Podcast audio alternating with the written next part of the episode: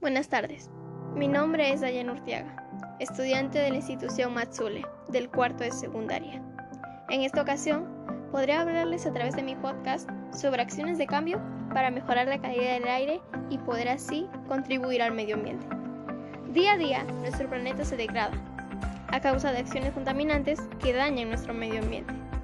Trae como consecuencia las enfermedades del pulmón, que como ya sabemos es fundamental para respirar, al igual que el aire, siendo el mayor perjudicado por la contaminación.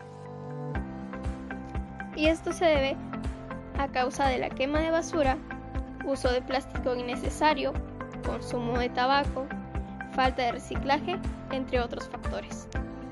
Muchas gracias por la atención prestada. Por último, les compartiré mis propuestas de cambio. 1.